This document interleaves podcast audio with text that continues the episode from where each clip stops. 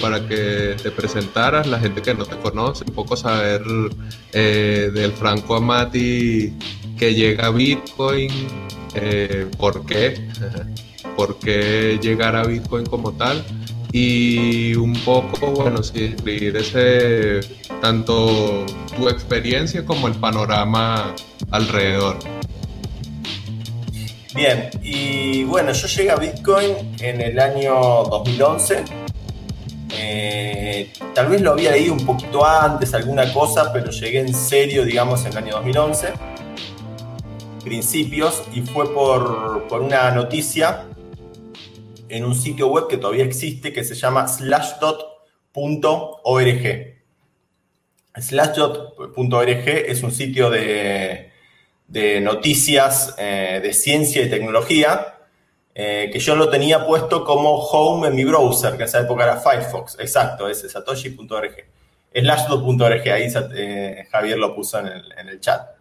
Bueno, eh, es un sitio que pone noticias muchas al día de cosas de ciencia y tecnología y un buen día hubo una que decía Bitcoin adquiere la paridad uno a uno con el dólar estadounidense, uno a uno. Y yo digo, ¿qué es esto de Bitcoin uno a uno con el dólar estadounidense?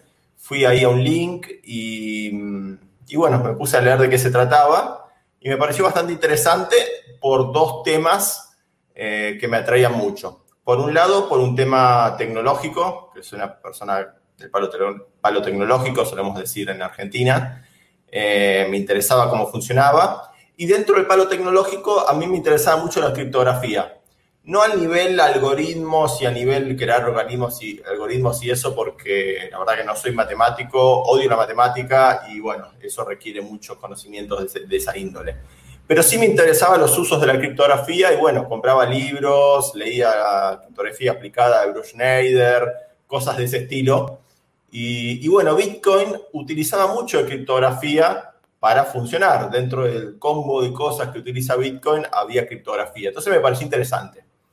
Y eso por un lado. Y por otro lado me pareció interesante porque lo que implicaba Bitcoin eh, desde un punto de vista político y económico eh, Bitcoin me interesaba porque, bueno, yo soy una persona que en general tengo una ideología bastante libertaria, de un mundo sin fronteras, de un mundo global y ese tipo de cosas. Y Bitcoin era muy atractivo por lo que implica una moneda que no tiene país, no tiene dueños, no tiene fronteras, eh, podés enviar dineros más allá de las trabas que te pueden poner los países y los gobiernos, trabas políticas. Y bueno, eso eh, me era muy interesante. Bueno, entonces se combinaron esas dos cosas y dije, bueno, vamos a seguir este tema. Y lo empecé a seguir, ¿sí? No, no comprar ni nada por el estilo, pero sí a seguir el tema cada vez que había una nueva noticia y cada vez que, encontraba algo online de nuevo de, sobre Bitcoin. Y bueno, a medida que pasó el año 2011, vos cualquier cosa, Javier, frename, si poneme trabas o lo que sea, yo sigo hablando mientras vos no me frenes, ¿sí? Em, no, no, no, tranquilo, tranquilo. Yo ahí cualquier cosa digo, epa, Franco, no, tranquilo, dale. Dale, perfecto. Bueno, y bueno, en el año 2011 Bitcoin empezó a subir de precio. Em, y bueno, de pasar del 1 a 1, que cuando yo me enteré, em, llegó hasta un monto de 33 dólares. Que yo cuando vi eso dije, no lo puedo creer, yo me enteré del 1 a 1 y esto llegó a 33 dólares y no compré, ¿cómo no me puedo perdonar esto? Eh, que haya llegado a 33. Entonces ahí ya quedé atento, dije, bueno, yo voy a comprar algún Bitcoin o algo eh, cuando esto se estabilice, porque el 33 dólares fue muy brusco. Y entonces dije, eh, bueno, voy a agarrar y voy a, cuando baje de precio, voy a comprar, porque esto subió demasiado. Bueno, eh, estaba, lo seguí atento, a su vez vi otros argentinos, empecé a conocer otros argentinos que, estaban en Bitcoin, no en persona, pero sí virtualmente. Eh, me encontré con, bueno, conocía a Mahamalu. Mahamalu es una persona que tiene el sitio elbitcoin.org. Es un sitio que ahora es más de BCH más que de Bitcoin, porque bueno, con Mahamalu a medida que avanzó Bitcoin y el tiempo, nos separamos un poquito en lo que es Bitcoin versus Bitcoin Cash. Y bueno, él es un fanático de Bitcoin Cash, o no. Y, bueno, pero, ese, pero bueno, era una de las personas argentinas que estaba en ese tema en esa época. Y después lo que había era un foro en Argentina que se llama, y sigue existiendo el foro, que se llama 3D Games, 3dgames.com.ar. En ese foro son gamers con buenas placas de video y alguien descubrió que podía minar Bitcoin con esas placas de video e hizo una entrada, un post en ese foro y un montón de argentinos gamers se pusieron a minar, ¿sí? Eh, así que bueno, se formó una comunidad de mineros en Argentina. En esa época se minaba con GPU, placas de gráfico de video 3D. Y bueno, un montón de mineros no les interesaba Bitcoin, pero les interesaba poder minar Bitcoin y tener dinero, que lo cambiaban por PayPal básicamente.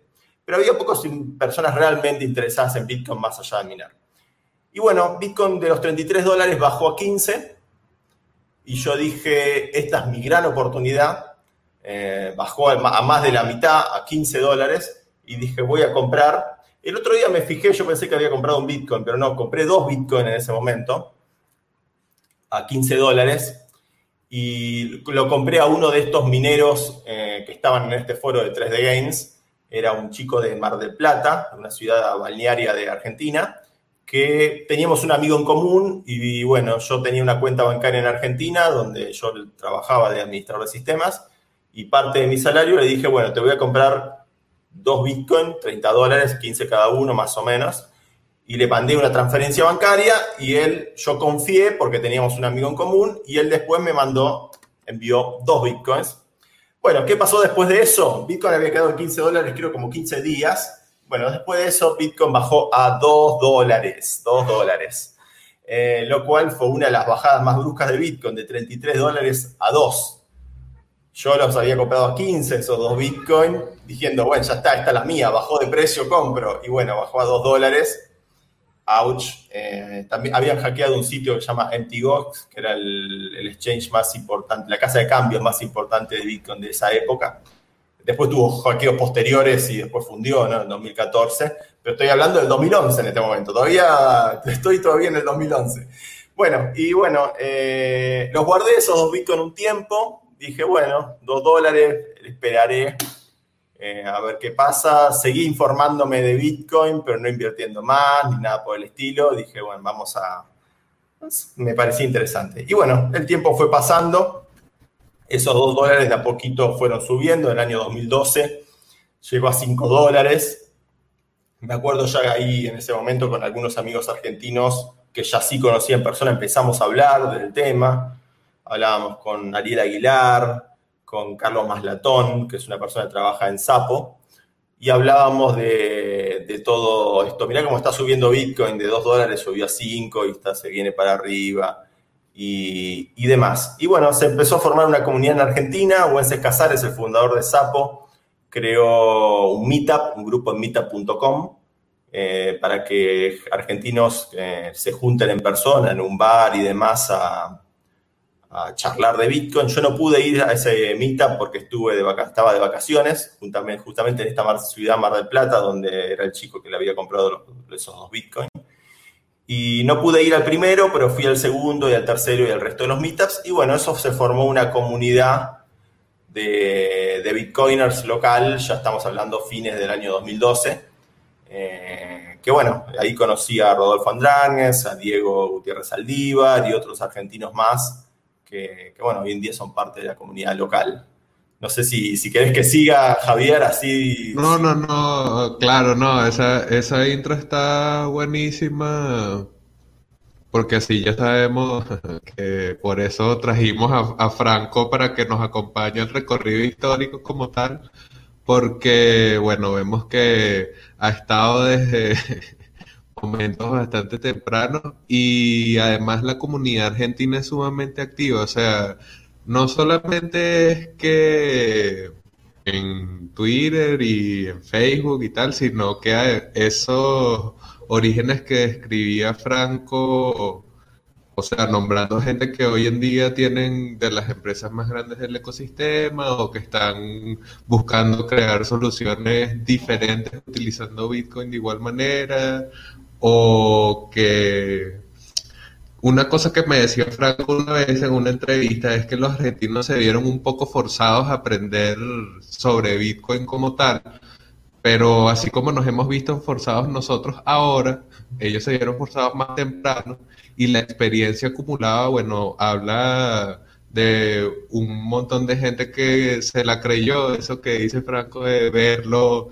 esta es mi oportunidad, bueno, si varios tuvieron esa disposición y bueno, también el mantenerse ahí, el hodling es algo de eh, fortaleza, ¿no es así? O sea, ahora Franco nos lo cuenta, nos lo cuenta tranqui, pero ¿qué tal en ese momento el holding? Eso también sería interesante. ¿Cómo era esa experiencia? Porque no es lo mismo verlo subir de un dólar a 33 que de mil a 2000, pues a pesar de que pareciera que es un cambio significativo. Bueno, si vemos las X que hace de 1 a 33, mucho más que de 1000 a 2000. Entonces, pudiésemos antes de entrar como tal a ver los hitos, qué tal la experiencia del holding y esos primeros tiempos como tal y cómo era, era cómodo, cómo hacías para tener los bitcoins y alguna anécdota así loca que digas, bueno, esto no creo que nunca se hubiese metido a Bitcoin si, si esto siguiera así, no sé. Sí, sí, hay montones de anécdotas, sobre todo en este foro que te digo, 3D Games. Eh, vos hoy, este foro sigue estando y el post era un post que tenía más de 100 hojas, de sigue estando y vos lees eso y te da mucha lástima porque la mayoría de la gente que estaba minando esos bitcoins en 2011 eh, la verdad es que la mayoría lo dejó de tener, ¿sí? Eran, la mayoría de los, la comunidad argentina de 2011 eran mineros que no les interesaba el Bitcoin como reserva de valor, sino simplemente para comprarse el último jueguito de Battlefield 1922 o cosas así. Eh, y encontrás posts diciendo, compré el juego este, lo gasté 200 Bitcoin, gasté, y mirás eso hoy en día y no lo podés creer. Y vas a encontrar montones de posts de esos en este foro. Eh, de hecho, yo hace poquito hice un backup de ese foro porque dije un buen día lo van a borrar o porque la verdad que es un foro de gaming, ¿sí? es un post que no es de gaming dentro foro un vídeo de gaming. Y le hice un backup porque dije, es historia esto, esto es historia del Bitcoin en Argentina y algún día se va a borrar y si no lo vamos a perder. Así que le saqué, capturé todos los sitios, lo pasé a PDF, todas las, las web y todos los posts como para tenerlo y guardarlo. Y bueno, da, da lástima. Vos lo lees, es apasionante, pero al mismo tiempo da lástima, eh, porque la mayoría de esa gente, muy poquitos hoy en día siguen estando en la comunidad de Bitcoin. La mayoría no les interesó Bitcoin más que minarlo y venderlo. Eh, y había algunos pocos que les compraba esta gente, ¿sí? Eh, yo era uno de ellos. Ojo, los primeros Bitcoiners holders éramos bastante gente ideologizada, ¿sí? Era bastante gente antisistema, libertarios, anarquistas, no eran traders, no era gente del mundo financiero, solían ser gente que lo compraba como decir, me gusta esta idea, la valoro y quiero, quiero apostar a esta idea porque me parece algo para un mundo mejor y algo esto puede, si que crece va a subir de precio porque es algo que por las condiciones monetarias de Bitcoin, que bueno, hay que tener un background tal vez económico y no solo económico, sino cierta economía, onda, cierta rama económica para decir, ok, esto que no se emite tanto más de tanto por año implica, tiene ciertas consecuencias a futuro. Y bueno, éramos, éramos los, más que nada los, la gente más libertaria que les compraba estos mineros. Bueno, después de esos dos Bitcoin, eh, a partir del 2012 empezó a haber gente que empezó a, Argentina a, a, comprar y demás. Y bueno, ya 2013 ya pese a que estamos en 2013, estamos lejísimos, ya se popularizó un poquito más en 2013, apareció en tapa de Financial Times, una revista del mundo de las finanzas, cosas así. Y, bueno, eh, ahí ya apareció al menos en los medios Bitcoin de vez en cuando. Y ahí llegó a 266 dólares en abril o marzo, abril creo que fue, del año 2013 de ahí bajó a 50, fue otra baja importante. Eh, se mantuvo en los 100 dólares, 80, 120 por un tiempo hasta finales de, finales de 2013, que en finales de 2013 llegó a 1000. ¿sí? En finales de 2013 llegó a 1000. Justo ahí habíamos organizado la conferencia, la BitConf, la Bitcoin Latin American Conference, en Argentina, junto con Diego y Rodolfo. De hecho, ellos dos fueron los que pusieron más pilas. Yo estaba todavía con miedo de la conferencia, que no, acá no va a venir nadie, esto. Estaba colaborando, pero no tanto. Después, el resto de los años, colaboré mucho más. Em, y bueno, hicimos esta conferencia a fines de 2013, justo cuando el Bitcoin llegó a 1000, lo cual hizo que sea un exitazo la conferencia. Vinieron todos los speakers, vino Antonopoulos, vino todos los, grandes, Eric Worgis, eh, bueno, vinieron un montón. Y, fue un éxito. Y de ahí en más, bueno, la comunidad argentina fue creciendo. Si vos querés ir eh, año por año, la verdad es que yo me salté un montón de cosas, que si querés te las digo, pero yo no las viví, porque incluso antes, de, antes que yo entre hay cosas más viejas, ¿no? Eh, yo entré en 2009.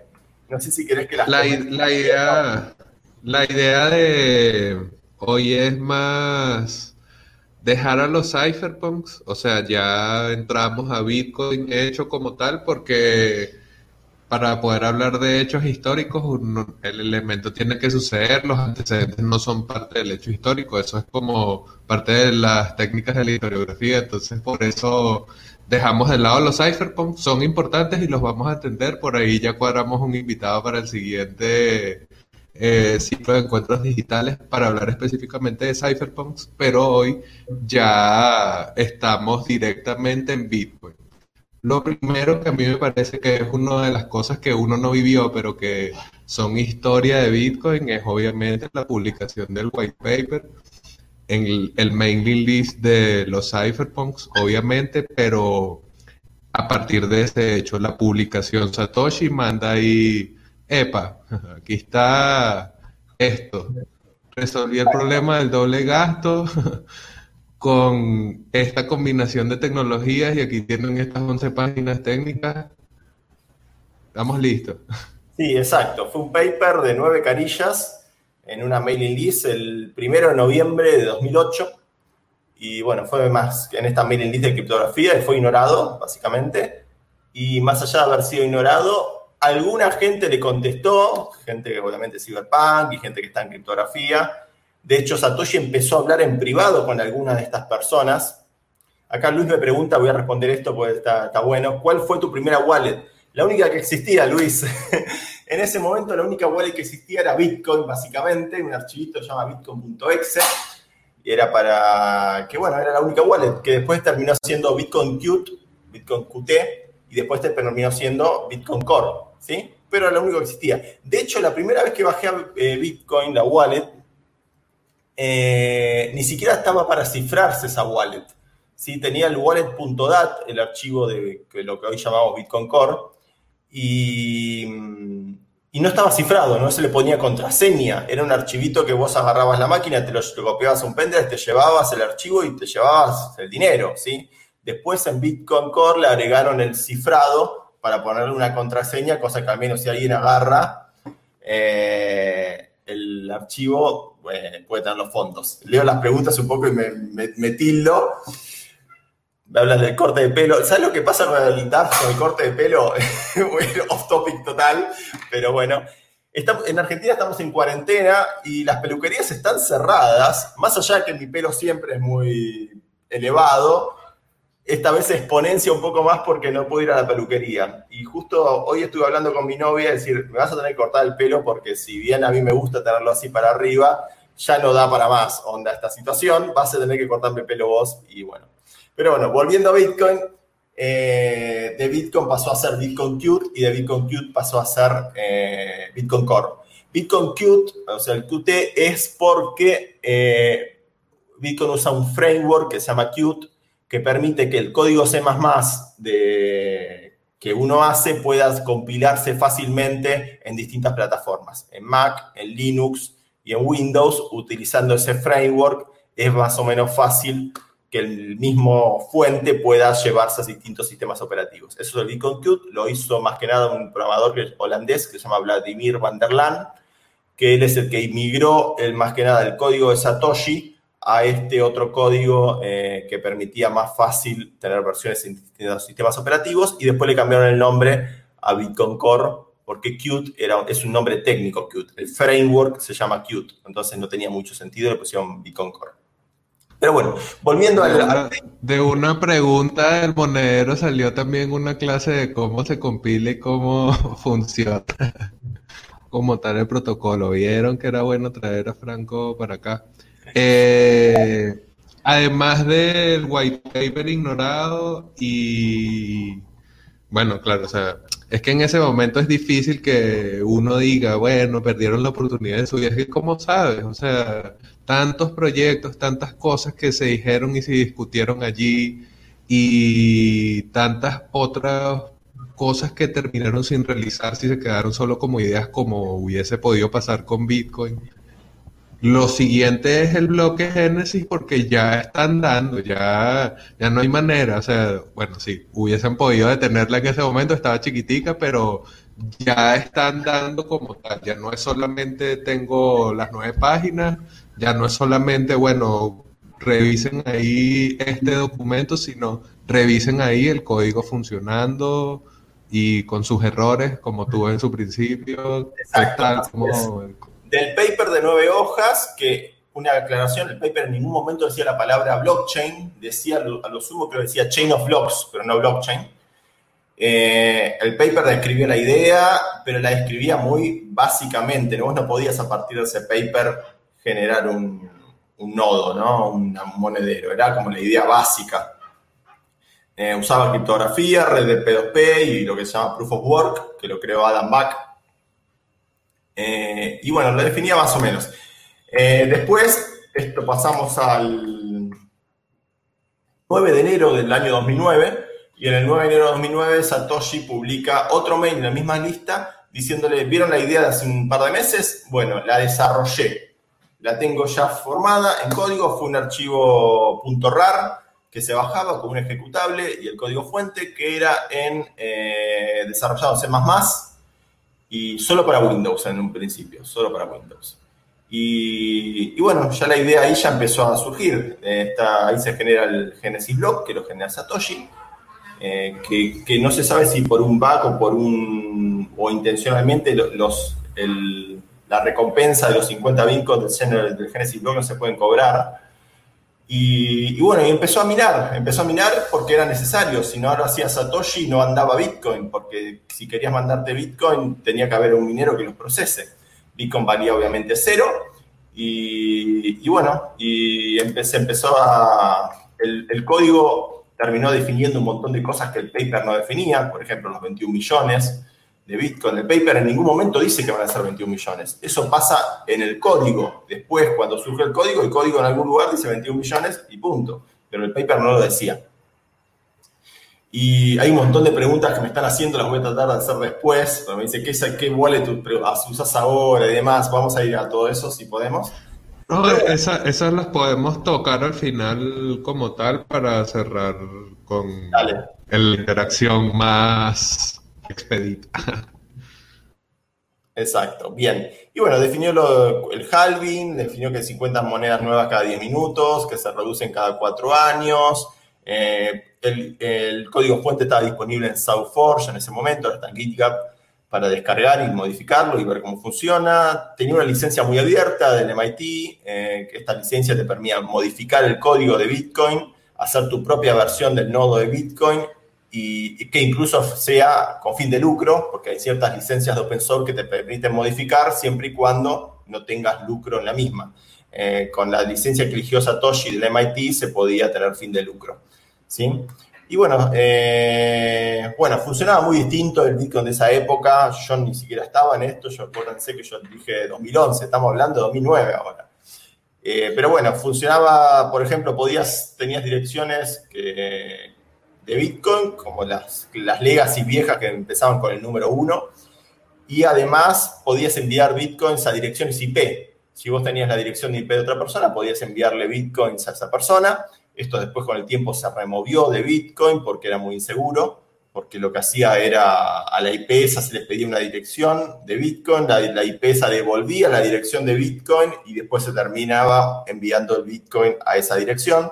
Esto era inseguro porque había ciertos ataques que se llaman man in the middle, eh, que quien intercepta el paquete TCP/IP podría, podría, no me acuerdo si es TCP/IP o es UDP en este caso, yo no no estoy tan, tan, tan, tan ahí abajo nivel de lo técnico, pero bueno, eh, la cosa es que tenía inseguro, usaba servidores IRC para encontrarse entre los nodos, usaban un servidor de chat que se llamaba FreeNode, que ese server de chat tenía un canal que se llamaba Bitcoin y un montón de canales que se llamaba Bitcoin 001, Bitcoin 002. Los nodos se conectaban a ese chat sin que vos lo veas. Vos tenías el software Bitcoin Core, ¿no?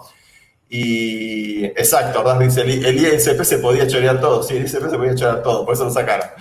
Eh, bueno, y, y, bueno, usaba canales de chat para encontrarse. Se ven en ese grupo de chat, entonces un nodo le pide la IP al otro y de esa manera pueden sincronizarse y pasarse los bloques eh, nuevos. Y bueno, esto fue, también fue removido a la larga porque, bueno, Freenode empezó a bloquear los, a los a los nodos de Bitcoin porque no les gustaban que usen, su server de chat, que están hechos para chatear, los usaban para compartirse cosas, no le gustó eso porque se compartan las IP por ese lado y fue removido después. Hubo más pasos intermedios, después Laszlo también creó su propio servidor de chat cuando estuvo en los bloqueos. Laszlo es la persona que inventó el GPU Mining y compró las pizzas de 10.000 Bitcoin, pero bueno, si, si detallo todo, la verdad que Javier me va a tener que cortar porque no, no va a alcanzar el tiempo, así que voy a tratar de acelerar pero bueno, lo cierto es que, bueno, que mm, bueno, funcionaba muy distinto. Hoy en día ya no usamos servidores de chat para, para lo que se llama el bootstrapping de, de Bitcoin. Eh, bueno, el monedero, empezaron a surgir otros monederos también, además del Bitcoin Core eh, y demás. Y bueno, hoy tenemos una variedad tremenda de, de monederos. A ver, ¿para dónde ¿Sabes que sobre eso de la IP al principio? Me parece súper curioso porque, como siempre se habla del interés de Satoshi en crear una herramienta que permitiera preservar la privacidad, eso también demuestra que en ese momento ni siquiera la estructura como tal del Internet estaba tan claro lo que podía exponer, lo que podía permitir a alguien que tuviese esa información, pues porque no es lo mismo ver un hash que comience por tres, por veces por uno, lo que sea, a ver directamente la IP de alguien y, bueno, comenzar a curiosear por allí. Eso siempre me ha llamado la atención. Después del bloque Génesis, después de ya estamos corriendo Bitcoin como tal, ¿cuál crees tú que sería siguiente momento importante. Directamente cuando ya se compra, hablando del Pixaday, o hay algo antes entre 2009 y 2010 que tú dices. Hay algo, hay dos cosas antes importantes. unos días después de, creo que fue tres días después de que Satoshi eh, del código de la primera versión de Bitcoin, eh, lo que existe también es la primera transacción de Bitcoin, ¿sí? La primera, ver que alguien envió Bitcoin. Bitcoin cotizaba cero, pero alguien tuvo que enviarle a otra persona Bitcoin, si bien cotizaba cero, igual podemos enviarlo, valen cero, pero nos, enviamos entre nosotros. Y la primera persona que hizo esto fue Hal Finney. Hal Finney es un desarrollador que vivía en California, Estados Unidos, que era medianamente conocido en el ámbito cyberpunk porque él era uno de los desarrolladores de PGP, no inventor, pero sí desarrolladores de una de las versiones de PGP. PGP significa Pretty Good Privacy y es una herramienta que te permite enviar mensajes o emails cifrados a otra persona y que cualquiera pueda en el medio eh, ver, tener el contenido de esos mensajes, pero no puede descifrarlo y ver qué decían esos mensajes. Es para mandarnos mails encriptados. Y hoy tenemos montones de herramientas para eso, pero en esa época no había tantas y esto te permitía. Y bueno, Hal Finney era una persona interesada en la privacidad, era programador, desarrollador, y vio el mail de Satoshi, le respondió a Satoshi, le pareció interesante, se descargó Bitcoin y Satoshi, como vio que había alguien interesado en Bitcoin, le dijo, bueno, te voy a mandar 10 Bitcoin. Y le mandó 10 Bitcoin. Esa transacción la podemos ver hoy en día en la, en la blockchain de Bitcoin, como todas las transacciones que figuran en la blockchain de Bitcoin. Y, bueno, se lo mandaron. Yo de hecho tengo una captura de, de la wallet de Halfine y de ese momento, que estaban minando, y eran todos ingresos de 50 bitcoins cada uno y de pronto hay eh, una, transacción que recibe 10 bitcoins que eran de Satoshi. Y esa transacción la podemos ver, pero bueno, no servía de mucho esos 10 bitcoins, no valían nada, valían cero. Y bueno, desgraciadamente dos, años, no, unos cuatro años después, más o menos, no recuerdo exactamente, Hal Finney falleció, pero fue el primer usuario de Bitcoin, eh, más allá de Satoshi mismo, ¿no? Eh, fue el primer usuario de Bitcoin. Eh, siempre tuvo, siguió el tema de, de, cerca, siempre Hal Finney, falleció de una enfermedad muy fea, es el ELA, y, y, bueno, en el foro bitcontol.org pueden encontrar incluso los posts de, de Hal Finney, y, cómo estaba peleando la enfermedad y demás. Y es muy interesante, además es muy triste. Eh, un dato que... ¿Qué tal esta pregunta? ¿Qué tal esta pregunta que te colocan aquí? De si puede ser que Hal sea en realidad o haya sido Satoshi. Exacto, Darth me hace una perfecta pregunta porque sí, yo creo que, que Hal Finney era Satoshi, pero es una opinión mía personal, mucha gente no cree de otra forma. Pero bueno, yo creo que Hal Finney era Satoshi y que la primer esta conversación que hubo entre Satoshi y Hal Finney de te envío 10 Bitcoin y demás, era simplemente Hal Finney fix, hablándose a sí mismo, simulando para, para darse eh, importancia. Eh, pero en un buen sentido, digo. ¿Por qué? Porque nadie le daba, en Argentina decimos le daba bola, nadie le despertaba importancia a lo que hizo Satoshi. Entonces Hal Finney, que tenía al menos un nombre dentro de la comunidad cyberpunk, dijo, ok, yo le voy a prestar atención a este tal Satoshi y, recibo los bitcoins de Satoshi y demás. Si fue así o no, no sabemos, no, sé si lo sabremos algún día, pero yo creo que puede ser que haya sido y si tengo que apostar entre todas las opciones posibles, creo que, que conozco, y las opciones que conozco hoy en día de quién pudo haber sido, yo creo que la que más le jugaría una fichita es a, a Hal Finney. Hal Finney después de fallecer... Cualquiera Cualquiera puede ser menos, ya sabemos que Satoshi no, no es Satoshi en ningún caso. Y mm, un, dato de color, te iba a decir, de, de Halfine es que cuando murió fue congelado su cuerpo. Eh, está congelado en una fundación en Estados Unidos. En Estados Unidos hay unas fundaciones que una vez que uno fallece te permiten congelar tu cuerpo a cambio de dar una suma de dinero y te lo dejan congelado, andás a ver para qué cosa en el futuro, que la tecnología permita algo, no sé, pero está congelado.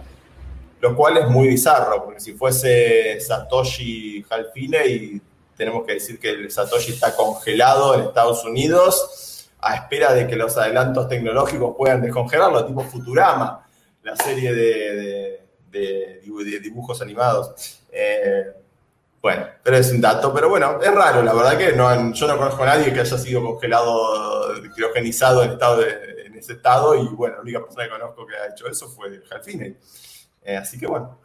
Bueno, pero bueno, siguiendo avanzando, ese era uno de los sucesos. Y el otro suceso importante antes de la famosa pizza de los 10.000 Bitcoin, la, pizza de los 10.000 Bitcoin fue en el año 2010, la hizo Laszlo, eh, Laszlo Hanjek, que fue, Laszlo Hanjek, te decía, fue el inventor de la minería GPU, o sea que tenía muchos bitcoins. Fue el primero que logró, los bitcoins se miraban con computadoras x86 tradicionales y él hizo un algoritmo que permitía minarlos con placas 3D. Eso hizo que podía minar mucho más rápido que cualquier otro. Y como fue el primero que lo hizo, eh, tenía un montón de bitcoins, la verdad. O sea que si a alguien le duele que, que, que, que Laszlo haya gastado 10.000 bitcoins en dos pizzas, despreocúpese, Laszlo seguramente tiene el futuro asegurado a él y de sus hijos y de sus nietos. Salvo que haya hecho algo muy mal, debería estar con el futuro asegurado, por más que haya gastado esos 10.000 bitcoins. Acá me dicen Walt Disney. Sí, tengo que leer la historia de Walt Disney. Eh, ¿Qué onda? Si está congelado, no, sigue estando congelado, no sé. No puedo ir a Wikipedia a ver qué onda Walt Disney, porque siempre lo escucho que Walt Disney está congelado, pero no sé qué tan real es todo esto y en dónde está congelado. Pero bueno, eh, la cosa es de, de Laszlo, volviendo, yo a veces vuelvo atrás por las preguntas que veo de la gente. Pero bueno, volviendo a Laszlo, por un lado tenía un montón de bitcoins porque era el primero, que, primero minar con GPU. Por otro lado, si él no lo hacía esto, de alguna manera hay que empezar la rueda, ¿no? De, o sea, es un paso necesario para que Bitcoin valga los 7.500 dólares que vale hoy. Justo hoy una subida importante de Bitcoin, el precio de Bitcoin si esas cosas no se hacían antes, hoy no estaríamos en los 7.500 dólares. Onda, eran pasos necesarios que deberían superarse. Alguien tenía que por primera vez comprar algo con Bitcoin, ¿sí? Y bueno, fue él, él fue inteligente. Tal vez, de hecho, si él no lo hubiese hecho, él no hubiese tenido el dinero que tiene hoy porque no, no hubiese la rueda corrido. Así que no, es una cosa muy, muy importante que hizo... Muchas veces, muchas veces la gente lo ve desde la perspectiva del hoy, o sea, obviamente en el presente uno pensar en gastar 10.000 bitcoins es bizarro, pero gastar 10.000 bitcoins en dos pizzas es ultra bizarro, pero nosotros estamos hoy, o sea, no estamos hablando de las primeras etapas en donde solamente había el interés de que Bitcoin funcionara, de que minar, de que Bitcoin valía un Bitcoin dentro de su propia red, era, o sea, se mantiene siendo autorreferente, pero no tenía relación con el mundo fiat como tal. ¿Cómo, ¿Cómo más hacer que eso suceda sino con un sacrificio? Pues, o sea, lo mismo que decía Satoshi de cada Bitcoin que se pierde cada nuevo Bitcoin que se pierde es una donación para el resto que se mantienen en circulación. Lo mismo hizo Laszlo en cierto modo. Y como acaba de decir Franco, bueno, si tenía una cantidad significativa de Bitcoins minados, pues ¿por qué nos va a doler a nosotros? Y probablemente fue una decisión bastante, no creo que pensada y racionalizada hasta el fondo, pero sí propia, pues creo que lo hayan coercionado a decir voy a pagar porque alguien me traiga unas pizzas. No, creo que haya sido así como tal. Sí, fue un poco, yo creo que fue las dos cosas, pero un poco una, una decisión divertida, decir vamos a comprar unas pizzas por Bitcoin, nadie compra cosas con Bitcoin, hagámoslo. Y por otro lado fue bastante racionalizada, creo, porque hasta le sacó fotos a las pizzas, hay fotos de, las, de esas dos pizzas y demás. Cuando él dijo, esto puede ser importante en algún futuro. Era alguien que es alguien que cree en el futuro de Bitcoin. Entonces dijo, este hecho puede ser importante, entonces sacó fotos y, de las pizzas y las posteó en el foro este bitcointalk.org. Y de hecho las pizzas él lo puso hasta en este foro, pero no encontraba gente que se las compre. Eh, y bueno, después de unos días, pasaron cuatro días, consiguió una persona que se llama Jeremy Sturribant, que estaba en Inglaterra esta persona y le compró las pizzas a Laszlo y se las mandó al estado de la Florida en Estados Unidos pagándolas con tarjeta de crédito. O sea, una persona compró las pizzas con tarjeta de crédito desde Inglaterra en una pizzería de Estados Unidos. A Laszlo le llegaron las pizzas y Laszlo mandó 10.000 bitcoins a la persona que estaba en Inglaterra. ¿sí? Así fue como, como pasó después de cuatro días y usaron Bitcoin Talk y chats de IRC para esto. Pero, pero yo quería contarte algo antes que había pasado antes de las pizzas en realidad.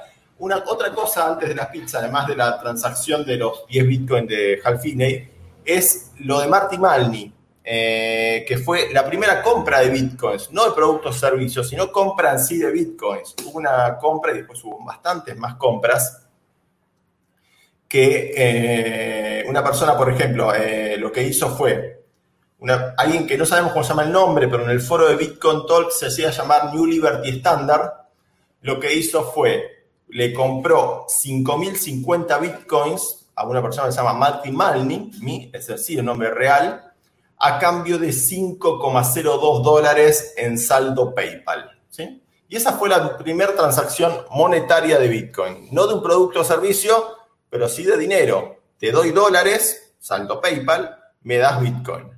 Y esto pasó en el mes de octubre mm, del año 2009, ¿sí? Eh, y bueno, podemos decir que es la primera vez que Bitcoin obtuvo un valor monetario, porque bueno, podemos hacer la cuenta, no la hice, pero de 5 dólares por dividido 50, 50 bitcoins, 5050 bitcoins, y veremos cuánto da, va a dar 0,00 no sé cuántos dólares. Pero bueno, eso fue muy importante antes de la pizza porque fue la primera compra-venta de, dinero tradicional, intercambio de dinero tradicional, dinero fiat, a cambio de Bitcoin. Y, bueno, esa transacción también la pueden encontrar en el blockchain y se sabe cuál es y demás. O sea que si uno busca en los foros, en las cosas viejas o me la pide, yo se la puedo dar. no tiene sentido pedírmela porque lo único que ve es se movieron 50, 50 bitcoins, ¿no? Pero bueno, está ahí, está ahí en el blockchain. Y bueno, eso es lo que podemos decir como posterior, anterior a pizza. Si pasamos después de la pizza, ¿qué más cosas hubo? Un montón. Y bueno, vamos a seguir avanzando en la historia. Una importante, creo yo, fue en el año 2010, después de la pizza, creo que fueron, tres meses después de la pizza, en Bitcoin que permitió la emisión monetaria de 184 mil millones de Bitcoins por ese bug. Alguien encontró una forma de emitir bitcoins. Eh, en ese momento seguía siendo la única wallet, el Bitcoin Core, que se llamaba Bitcoin. Y, bueno, la gente lo detectó, obviamente, esto, porque se vio que había más bitcoins emitidos que los famosos 21 millones. Y lo que se hizo fue una nueva versión de Bitcoin que corregía el bug empezó a minarse esa nueva versión de Bitcoin, superó en la cadena de bloques a la versión que tenía el bug, que tenía estos tantos Bitcoins emitidos mediante un bug. Y, bueno, se superó el problema. Eso es importante mostrarlo. ¿Por qué? Porque puede haber Bitcoins, eh, puede haber bugs en Bitcoin, sí. En el futuro vamos a tener seguramente bugs, sí.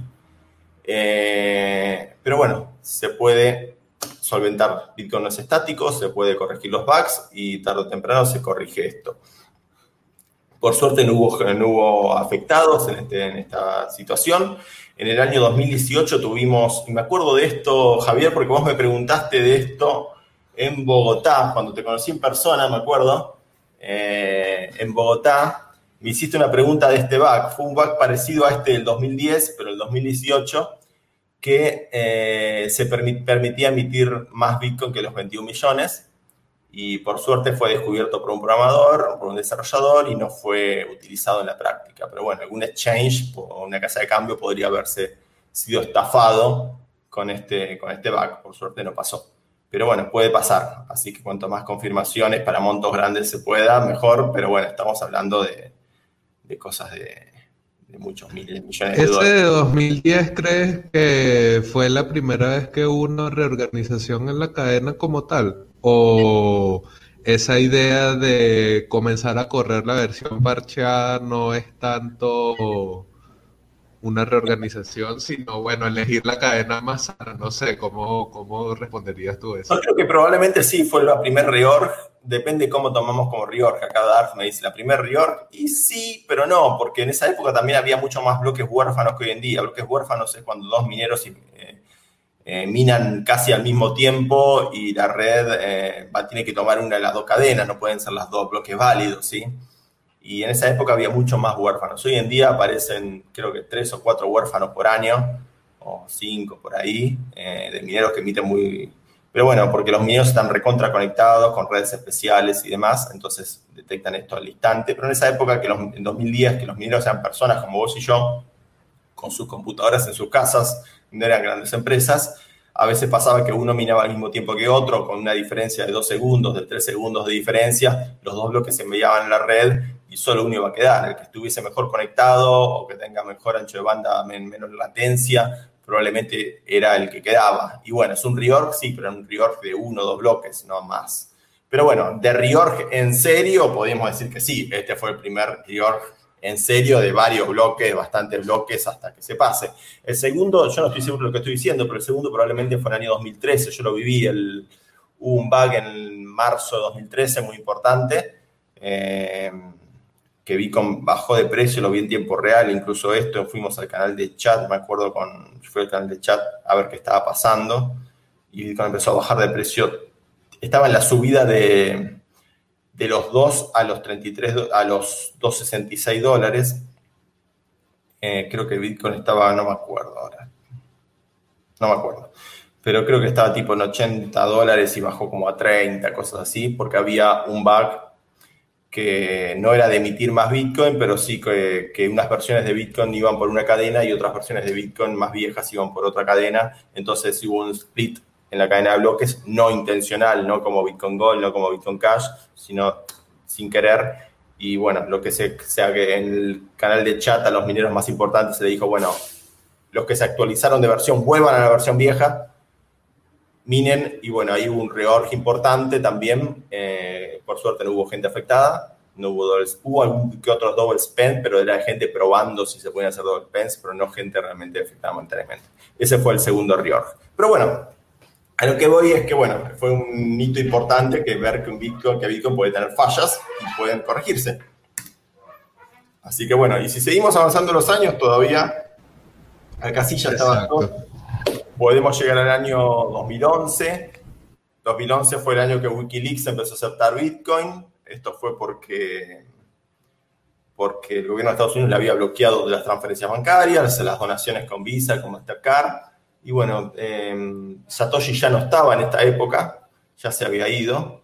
Eh, Satoshi no le gustaba que tan temprano Bitcoin empiece a estar en, en los medios y no le gustaba que Wikileaks acepte Bitcoin por un tema decía esto nos va a llamamos, vamos a llamar mucho la atención y nos van a combatir antes, de, antes que estemos listos para combatir. Eh, pero bueno, una vez que Satoshi ya no estaba, Wikileaks soltó y empezó a aceptar Bitcoin.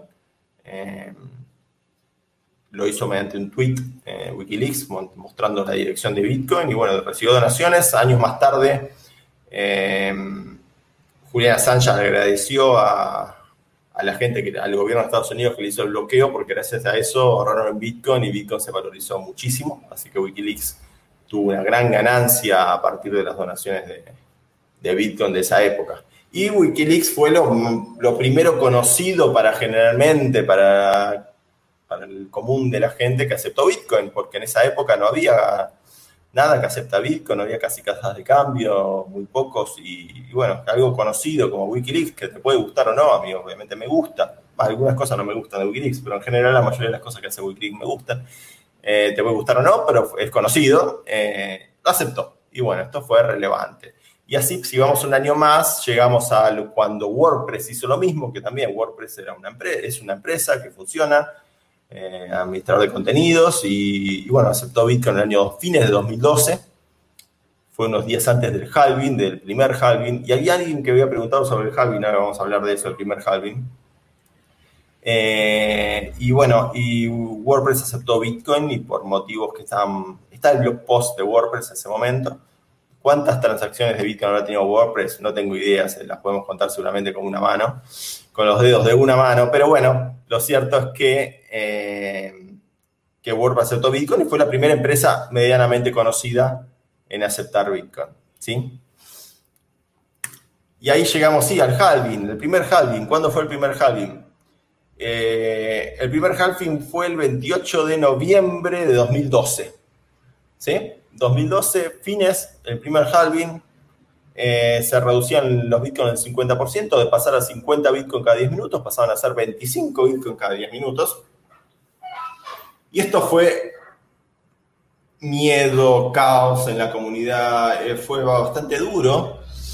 Eh, muchos mineros no, no, querían el halving, Hubo, había propuestas de forquear Bitcoin para que no se haga el halving onda, no, no queremos el halving, esto va a ser un caos, no. Se hablaba de lo que se sigue hablando todavía, pese, pese a que se demostró la realidad, empíricamente demostró que no es así, se hablaba del death el espiral de la muerte. Eso es que Bitcoin iba a dejar de existir. ¿Por qué? Porque los mineros iban a estar a pérdida.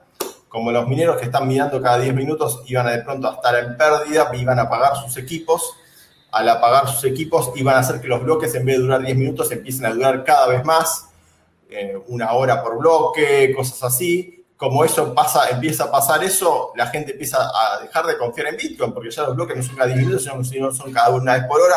Eso va a hacer bajar más el precio y una cosa lleva a la otra y nos lleva a la espiral de la muerte de que Bitcoin muere. Ese era el gran miedo del primer halving y por eso había propuestas de fork para que no se reduzca los, la cantidad de Bitcoins esas propuestas no prosperaron, vino el halving y Bitcoin siguió existiendo, el mercado ajusta y el mercado ni siquiera ajusta de un día para otro, sino que ya el precio de Bitcoin va ajustando antes y después del halving y ya lo hemos vivido y dentro de unos 19 días, creo, 18 días tenemos un nuevo halving. En ese momento, ¿cómo fue? ¿Qué pasó? Hubo miedo y claro, la gente estaba experimentando por primera vez eso, pero inmediatamente después de que te das cuenta que el Y2K no mató a todo el mundo cuando fue el 2000, ¿sabes? Que era la amenaza que todas las computadoras iban a morir porque iba el cambio a 000. Cuando te das cuenta que Bitcoin no le pasó el Y2K tampoco, sino que continuó funcionando. ¿Cuánto se tarda en digerir una noticia así el mercado? ¿Cuánto se tarda en esa vez? No sé si no, no, necesariamente en referencia al precio, sino quizás un poco a ese miedo que describías. ¿Qué tal? ¿Cuánto tiempo pasó del miedo al grit como tal, a sentir, ah, quiero... Yo te soy sincero, yo no tenía miedo, yo era positivo, era como un hito positivo para mí, era parte de mi interés en Bitcoin, era que exista el halving, ¿no? eh, que no tenga tanta emisión monetaria. O sea, que era, para mí era algo positivo y se vivió y pasó. El precio venía subiendo antes del halving y siguió subiendo post, más allá de, de volatilidad como siempre, sí, no fue de un día para otro todo, pero, pero fue positivo y bueno, se demostró que esto no era problema. Ojo, en ese momento estábamos todavía, los mineros no eran grandes empresas, eran personas con GPU, ni siquiera había ASIC todavía. ¿sí? Y ahora vamos al ASIC, porque bueno, ya vamos al año 2013. En el 2013 surgen los primeros ASIC. El primer ASIC era, fue uno que se llamó Avalon. Avalon hizo el primer ASIC. En, en espacio Bitcoin tenemos uno de estos Avalon, que no funciona, pero lo tenemos por ahí, que lo era el, lo tenemos acá en Buenos Aires, era el Avalon de Eric Worgis, que no funcionó, creo que se lo compró Diego Gutiérrez Alvidar, se lo compró a, a, Eric Worgis para tratar de repararlo, eh, porque el que tenía los ASICs se minaba todo y Avalon entregaba muy pocos. Diego creo que no pudo repararlo y quedó, lo tengo en este momento en la oficina de asignatura, la startup mía, que hacemos firma digital utilizando blockchain, eh, y está tirado ahí el, el, Avalon este. Pero bueno, fue el primer, el primer ASIC. Eh, te básicamente el ASIC te permitía minar más, era un chip creado específicamente para minar Bitcoin, no como las placas 3D que están hechas para jugar videojuegos, hacer rendering de 3D. Eh, hacen procesos, los procesos matemáticos más rápido que una, que CPU tradicional, x86, pero el, ASIC está hecho solo para eso. Ojo, si vamos a un poco purista, antes del ASIC hubo otra cosa que se llama los FPGA, que son chips programables, y una empresa se llama Butterfly Labs los, los vendía. Esto fue antes que los ASIC y también era más rápido que una GPU, que una placa 3D, pero no era el nivel de, avanzada que fue eh, lo que fue los ASIC. Eh, empezaron a surgir más empresas de ASIC, eh, así estaba como estaba esta, estaba también ASIC Miner, que hacía unos, tengo uno por acá en casa guardado, un ASIC Miner que eran chiquititos, muy chiquitos, que los conectabas al puerto USB y minaban, una cosita sin cooler, nada, era muy, era, es la prehistoria esto, me compré uno, yo me gustó, creo mucho en la historia de Bitcoin y cuando las cosas dejan de ser válidas o rentables, a veces me pongo a comprar este tipo de boludeces, decimos los argentinos, como mineros así que ya no son rentables y los compro como para un tiempo para guardarlos y decir recuerdo. Onda. Y bueno, tengo un... El museo Mati. Exacto, para un museo y, y, tengo de esos. Bueno, empezaron los ASIC. Yo de hecho había comprado uno en Butterfly Labs. Tuve un minero ASIC minando dos meses o tres hice algo de, dinero con ese ASIC. No me acuerdo cuánto fue, cero como un Bitcoin, no me acuerdo cuánto habrá sido, pero bueno.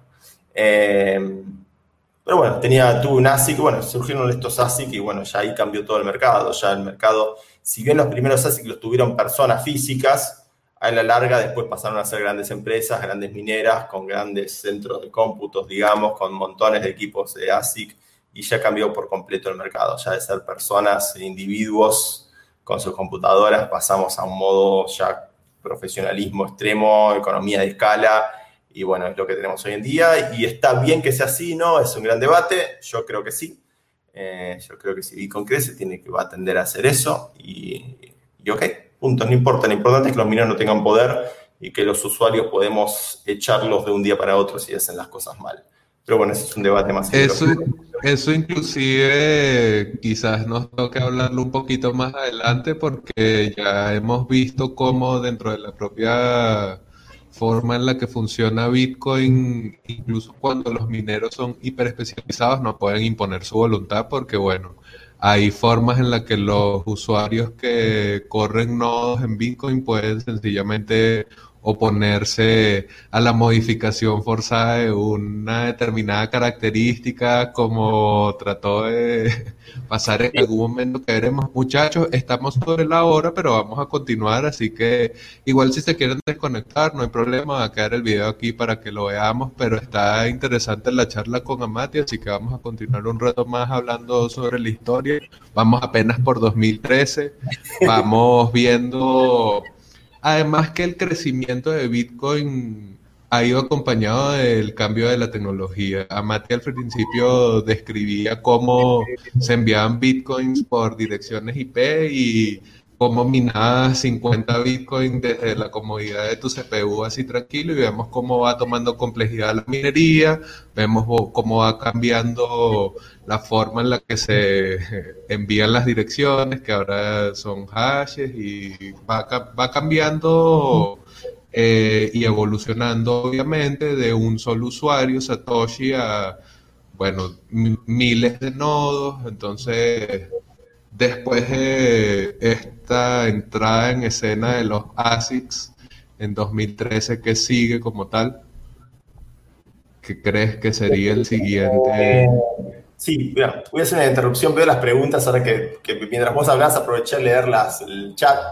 Eh, primero, José Rafael Peña, José Rafael Peña que sigo en Twitter, es un grosso José, Rafael. Sí, creo que quien creo que es, creo que es alguien que sabe mucho, eh, que dice que siga, siga. Eh, perdón, tengo mi compu ahí, ¿qué está pasando? Se me quiso conectar un dispositivo Bluetooth, anda a saber de dónde, de qué vecino. Bueno, ya está. me pregunta, ¿quién fue Dar, Royson? Me pregunta los ASIC se veían como unos pendrive grandes. Sí, los que se veían como un pendrive grandes eran justamente los de ASIC Miner.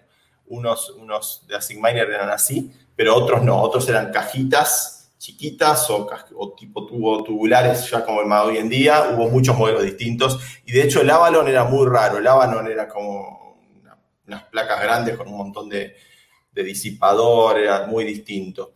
Eh, también me preguntan si en el año 2020 compré un equipo miner de Bitcoin. No, la verdad que la minería creo que hoy en día es una industria muy aparte de Bitcoin que interesa el tema costo eléctrico, mantenimiento de equipos, importación de equipos, es un rubro aparte, gente que sabe del tema y se especializa en temas, no voy a competir con ellos porque, eh, bueno, tal vez en Venezuela es una situación distinta por el tema de la electricidad que me han dicho que es siempre muy económica y entonces es, tal vez están, es, ahí Javier me dice que tal vez ya hoy en día no tanto, pero bueno. Pero en general, eh, meterte en el negocio de minería implica saber mucho y, pelearte por costos. Gana el que más, el que tiene costos menores y bueno, es muy difícil. Eh, al inicio del mercado de ASIC me pregunta José Rafael Peña si hubo muchas estafas. Eh, creo que no, más allá de empresas, sí hubo precompras que fracasaron. Por ejemplo, Butterfly Labs, una empresa que una de las mineras, una de las primeras en generar ASIC, que fue la que generó los FPGA. Si bien el Ala le ganó en crear el primer ASIC, después eh, Butterfly Labs generó ASIC. Yo compré un ASIC, me vino por correo de Estados Unidos acá a Buenos Aires, Argentina, y tuve mi, mi ASIC, eh, mi minero ASIC de Butterfly Labs. Después generó, quiso hacer otro modelo más rápido y un montón de gente hizo precompra de ese modelo muy rápido y después eso lo entregaron como, no sé si casi un año después, cuando ya ni era rentable, cuando ya había otros ASIC muchísimo más rápidos. ¿Es estafa, no es estafa? No sé, habría que verlo legalmente. Es una precompra que entraste y te decían informal, tampoco te dan una fecha exacta, te decían lo vamos a entregar en más o menos en tres meses y pasó un año hasta que los entregaron. Cuando los entregaron ya no era negocio puede calificar de estafa, creo yo. Eh, y hubo muchas de esas cosas. Eh, ASIC Miner, de hecho, también no fue estafa. Creo que ASIC Miner desapareció de un día, nunca nadie supo quién fue el que los hacía, esos mineros. Lo cual es interesante, porque alguien decía un minero ASIC y nadie sabía quién era. Y hacer ASICs en China es como algo, era muy difícil en su momento. Tenías que tener convenio con las empresas que podían hacer chips. Y, y sin embargo, ASIC Miner logró la privacidad absoluta y que nunca se sepa quién es pero creo que no estafó a nadie, desapareció y, punto, pero no, no estafó a nadie. Bueno, eh, sigamos avanzando historias, si no esto va a quedar para no sé qué año. No, claro. No, ahí en 2000, 2013 cerrando los ASICs, vamos, no sé si directamente ya 2014 como tal, que por ahí viene un eventazo en 2014 y yo tengo un comentario sobre, no sé si ya vas a entrar a, Mount Gox, pero yo tengo un comentario sobre eso, y es que eso es un desastre desde que, desde que se convierte en una casa de cambio. Lo que pasa que es como esto que se dice el elefante en la habitación, ¿no? Que eh, está y uno lo ignora y te haces el que no está pasando nada. Creo que los venezolanos entendemos perfectamente esta situación de hacernos los locos y, o sea, hoy en día uno escucha hablar a este que es el cofundador de la shitcoin que Mac, no recuerdo cómo es el apellido, que es el cofundador de dos shitcoins y que además fue el que le vendió a Mark Carpeles MTGOX. Él hoy en día dice como tal, no es que yo sabía que eso no era suficientemente seguro, pero yo pensé que él tenía un buen plan, refiriéndose a Carpeles, pensé que él tenía un buen plan para poner eso a funcionar y bueno, o sea, yo se lo vendí, pues normal, como bueno. Sí, exacto. Iba a ir a Mentibox, igual te, te descuajeringo todo, porque ahora me acuerdo cosas anteriores y quiero decirlas. Pero volviendo al tema minería, y ahí voy a Antiox, pero eh, yo, por ejemplo, había minado, yo tenía un MacBook, me acuerdo, un MacBook de plástico, que ni siquiera tenía GPU, sino que tenía chip integrado al CPU, S3 era. Eh, ¿Quién compró S3 después? Creo que la compró Via, y después, eh, Via Technologies. Pero bueno, traté de minar con mi CPU en 2011 y creo que hice 0,01 Bitcoin o 0,1, no me acuerdo, pero no, la máquina calentaba y no podía más. Pero quería, ay, ahora me olvidé qué quería decir. Te quise interrumpir para decir algo y ahora, más allá de lo de yo minando con mi MacBook de plástico, había otra cosa que iba a decir y ahora me olvidé qué es. Así que vamos a Antiox porque ya no se queda. Bien, eh, vamos a Antiox. Bueno, Antiox existía ya hace un tiempo. En 2014 el momento que fundió en realidad pero fue creado por Jen McAlevsy, era un sitio de trading de cartas de Magic, eso lo adaptaron a, cambiar bitcoins. Y de cambiar bitcoins, eh, bueno, fue, empezó a ser exitoso y fue el que más volumen tenía transaccional. No fue el primero, hubo anteriores, pero sí fue el, que en ese momento tenía más éxito. Eh, tuvo varios hackeos, de los cuales se recuperó, desde el 2011, ese que nombré anteriormente, fue uno de los primeros. Y bueno, en un buen día empezó a pasar que el precio en MTOX de Bitcoin era más caro que en el resto de los exchanges. Por ejemplo, otro exchange que estaba ya en esa época era Vistam. Eh, y empezó a pasar que en MTGOX Bitcoin cotizaba más alto que en el resto. ¿Por qué pasaba esto? Porque MTGOX, por un lado, no estaba haciendo mucho las transferencias bancarias necesarias para que la gente retire el dinero. Entonces mucha gente retiraba el dinero por medio de comprando Bitcoin, haciendo withdraw, retiros de esos Bitcoin, entonces tendía a aumentar el precio. O sea, no estaba funcionando mucho las transferencias fiat a MTGOX y eso hacía que el precio en Bitcoin se eleve por sobre el resto de los exchanges. Cuando llegó ese momento empezamos muchos a sospechar de la situación o que caía el correo en MTGOX, escapemos a MTGOX, yo me fui de MTGOX en esa época, eh, estaba hablando del año 2013, me creé una cuenta en Vistam, que la, sigo teniendo hoy en día, la cuenta en Vistam, y la mantengo, si bien Vistam hoy en día es un exchange bastante conflictuado, porque ante cualquier retiro de un monto, aún incluso chico, te, te pregunta hasta qué, qué, tipo de sangre tenés, te pregunta el origen de los fondos y facturas y te pide de todo, cosas que otros exchanges no son tan exigentes. Pese a eso, es un exchange que sigue funcionando y yo le puedo demostrar que tenía cuenta en el año 2013, entonces le sigo manteniendo esa cuenta. Pero bueno, mucha gente empezó a mirar a Vistam, ¿sí? que era el segundo exchange más importante. Y, esto yo creo que llegó un momento en principio del año 2014 que MTGOX ya no tenía para responder con los fondos. ¿Qué pasó con los fondos de MTGOX? No voy a traer ese tema porque no lo sabemos. MTGOX dijo que, dijo que lo hackearon con la malleability. Yo creo que MTGOX ya había el hackeo que tuvo en 2011, nunca se logró recuperar y empezó a funcionar con lo que llamamos reserva fraccionaria. No quiero ser muy técnico, pero mi sospecha es que MTGOX perdió gran parte de los bitcoins en 2011, siguió funcionando, mientras toda la gente no sacara el dinero todo al mismo tiempo, voy a poder sobrevivir, voy a recuperar el dinero, se jugaron ellos diciendo voy a recuperar el dinero y tener todas las tenencias al, al 100%, y bueno, eso no pasó. Al momento que empezaron a tener competencia de exchange como Vistam, mucha gente se empezó a pasar y en un momento ya no había dinero suficiente en, en para responder por el dinero que realmente debería tener por esos hackeos anteriores. Esa es mi teoría igual, ¿eh? nada más. Yo creo que fueron hackeados de mucho tiempo y, y siguieron funcionando con el hackeo y simplemente zafando con que todos, nadie retire todo el dinero, que todos los usuarios no retiren el dinero al mismo tiempo.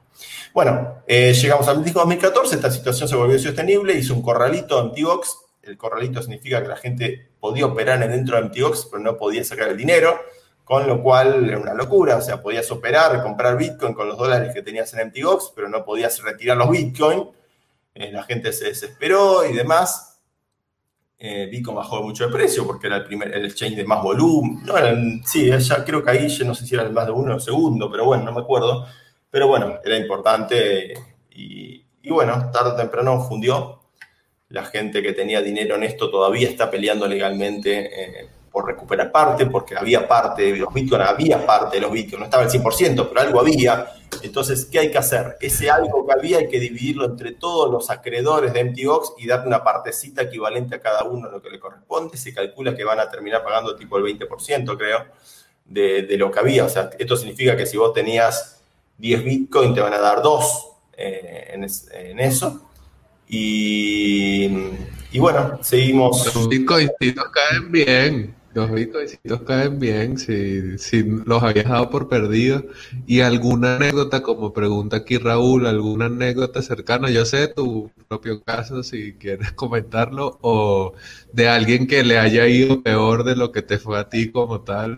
Tengo, tengo mi anécdota que le puedo contar y tengo anécdotas tristes, muy tristes de otra gente.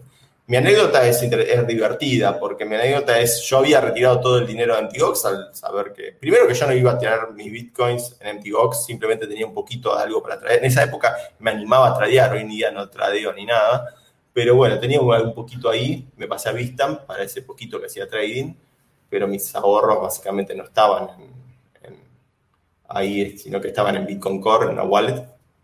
Pero bueno, eh, y cuando terminó, cuando empezó el corralito, pasó que alguien que tenía un sitio que se llama bitcoinbuilder.com, Bitcoin Builder de construir.com, tenía una cuenta en MTGOX. ¿Y qué pasaba? La gente que estaba dentro de MTGOX podía enviarse bitcoins a sí mismo, a, otra gente que estaba en MTGOX. O sea, nosotros dos estamos en MTGOX, MTGOX no nos permite sacar el dinero afuera, pero yo te puedo mandar bitcoin dentro de MTGOX a vos. ¿sí? Eso se podía. Entonces, ¿qué pasa? Yo tenía mi cuenta de MTGOX, vacía, pero la tenía.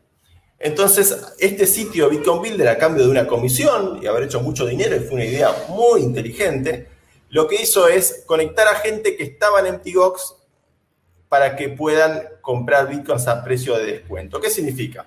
Poner una persona que tenía 100 bitcoins en MTGOX y eran todos sus bitcoins en MTGOX. 22 tiene un corralito, no sabemos si va a fundir, si no va a fundir, qué va a pasar, no sé, pero tengo todos mis bitcoins en MTGOX, dice una persona, son 100. Estoy diciendo 100, hoy en día es un montón, pero en esa época eran montos lógicos. 100 eh, bitcoins. Y decía, y, no, hay parte que al menos quiero sacarla por si MTGOX termina fundiendo, no quiero perder el 100% de esos bitcoins, quiero al menos la mitad tratar de sacarla. ¿Y qué pasa? Se formó un mercado de bitcoin por fuera de MTGOX. O sea, eh, Bitcoin Builder lo que hizo fue, si vos tenías eh, Bitcoin MTGOX, se hizo un mercado con su precio, empezaron a cotizar en el mercado. ¿Qué pasaba? En un momento empezaron a cotizar a 0,3. O sea, un Bitcoin dentro de MTGOX cotizaba a 0,3 Bitcoins fuera de MTGOX. Entonces, ¿qué pasaba? Yo tenía una cuenta en MTGOX vacía. La persona que tiene el Bitcoin entero en MTGOX me da un Bitcoin entero en MTGOX y yo a esa persona le doy 0,3 bitcoins fuera de MTGOX desde nuestras wallets. Desde mi Bitcoin Core le envío 0,3 y él dentro de MTGOX me da uno entero. Era una apuesta mía que MTGOX tarde o temprano se iba a recuperar. Tengo una ganancia del 70%, soy un genio y un ídolo si lo logro. Y mucha gente empezó a hacer esto. Yo lo hice con otra, una chica argentina llamada Brenda Fernández. Empezamos a hacer esto y comprarle bitcoins a gente que estaba dentro de MTGOX, como viendo una gran oportunidad de negocio.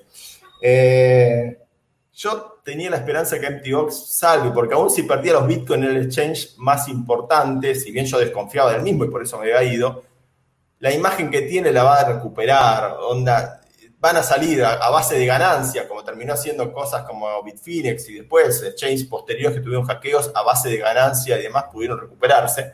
Yo MTGOX que pensé que iba a pasar eso, pero bueno, no pasó. Así que en este momento soy uno de los acreedores de MTGOX, estoy en el proceso judicial, me llegan todos los mails, estoy al día.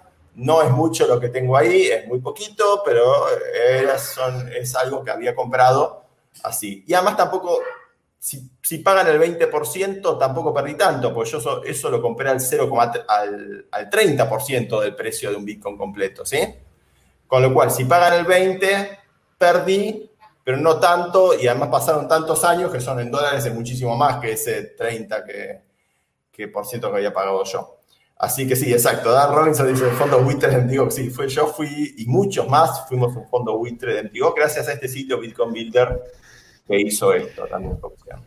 Y bueno, ahí, además te da la ventaja de que puedes ir viendo cómo se va actualizando el caso. O sea, porque tú mismo eres afectado, entonces vas viendo cómo va fluyendo la cosa incluso desde adentro. Y la anécdota tristísima, aún así que digas, uy, quisiera que esa persona es, cariño.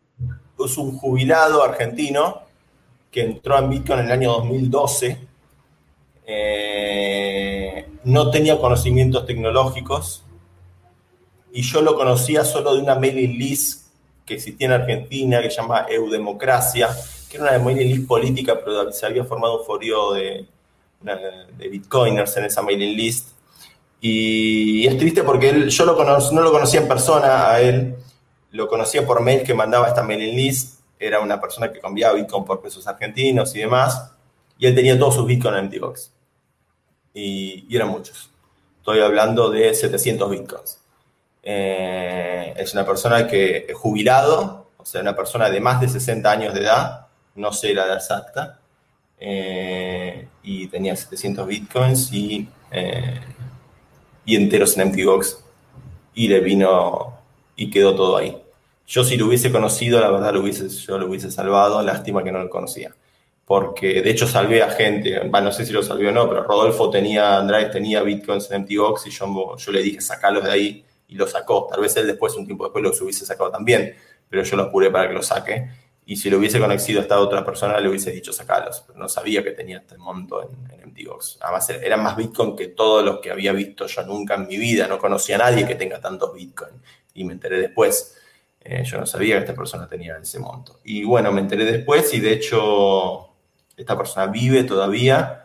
Yo la ayudé porque tiene limitaciones en, incluso en el inglés y lo ayudé a hacer el trámite legal en, la justicia de Japón para, tratar de recuperar algo, porque bueno, de 700 bitcoins si pagan el 20% es un montón de dinero, es una millonada igual hoy en día, por más que si pagan el 20% de 700 bitcoins. Así que nada, estoy siguiendo el trámite para ayudarlo veremos que, esperemos que, pueda. De hecho, él y yo también, es yo que tengo un motor así chiquitito, porque lo mío fue casi un juego que hicimos con Brenda de comprar Bitcoin defolteados. Eh, a mí me llegaron un par de cartas, a él le llegaron muchas más, de empresas que te, ofrecen eh, comprarte la deuda.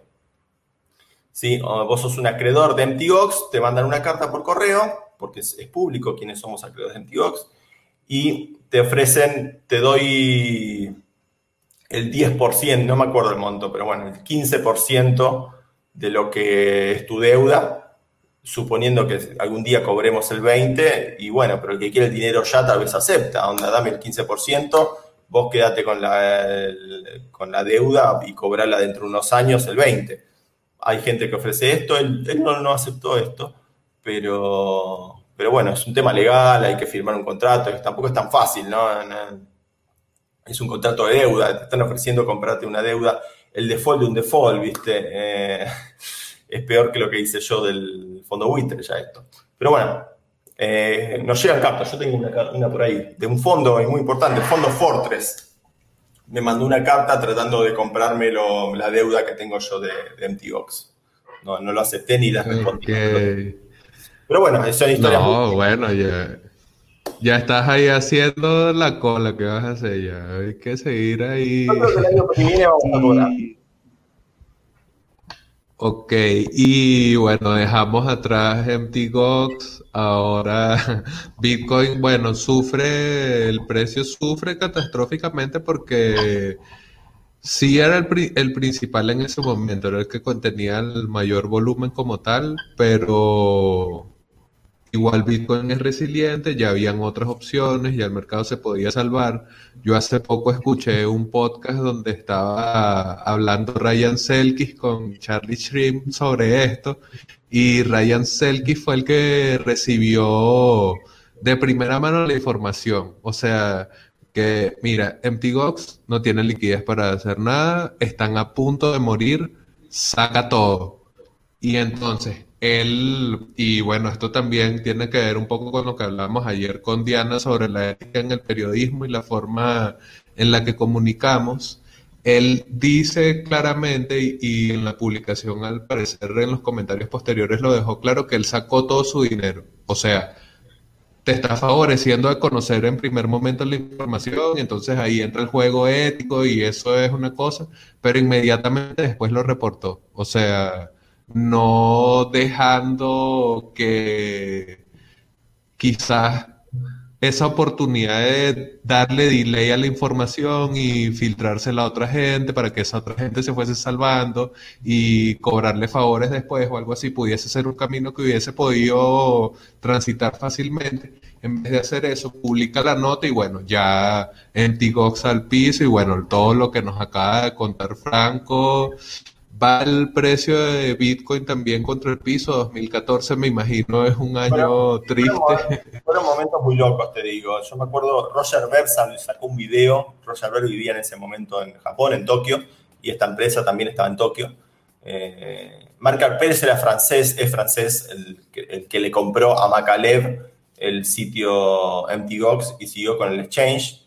Macalev, ojo, conocido más allá de haber creado Ripple y Stellar, después de MTGOX, también es el creador de algo que yo usaba mucho, que es eDonkey. eDonkey antes de la época de Bitcoin es una herramienta que te permitía descargar descargas P2P, eh, así como existían Napster y, y Kazaa y Nutella. eDonkey 2000 era una aplicación muy conocida que te permitía bajar películas y software en una red P2P y era Macaleb. Macaleb es una persona muy capaz, más allá de haber creado injertos como Ripple, eh, pero es un tipo que eh, definitivamente es un tipo muy capaz. Eh, bien, ¿qué estaba diciendo? Bueno, fue una época muy loca. Yo me acuerdo, yo estaba haciendo trading en esa época. De nuevo, no hago trading, no recomiendo su trading, pero en esa época dije, voy a jugar un poquito. Y en Vistam, y estaba pendiente de si en un momento había un corralito de Antiox y en tal fecha se, sabe, iba a ver qué pasaba con ese corralito, si se liberaba o no se liberaba. Y yo estaba pendiente de la computadora, refresh, refresh, refresh al sitio de MTGOX, a ver si había una noticia, eh, como parecía, porque yo estaba teniendo bitcoins y quería, si el corralito se extiende, quería vender.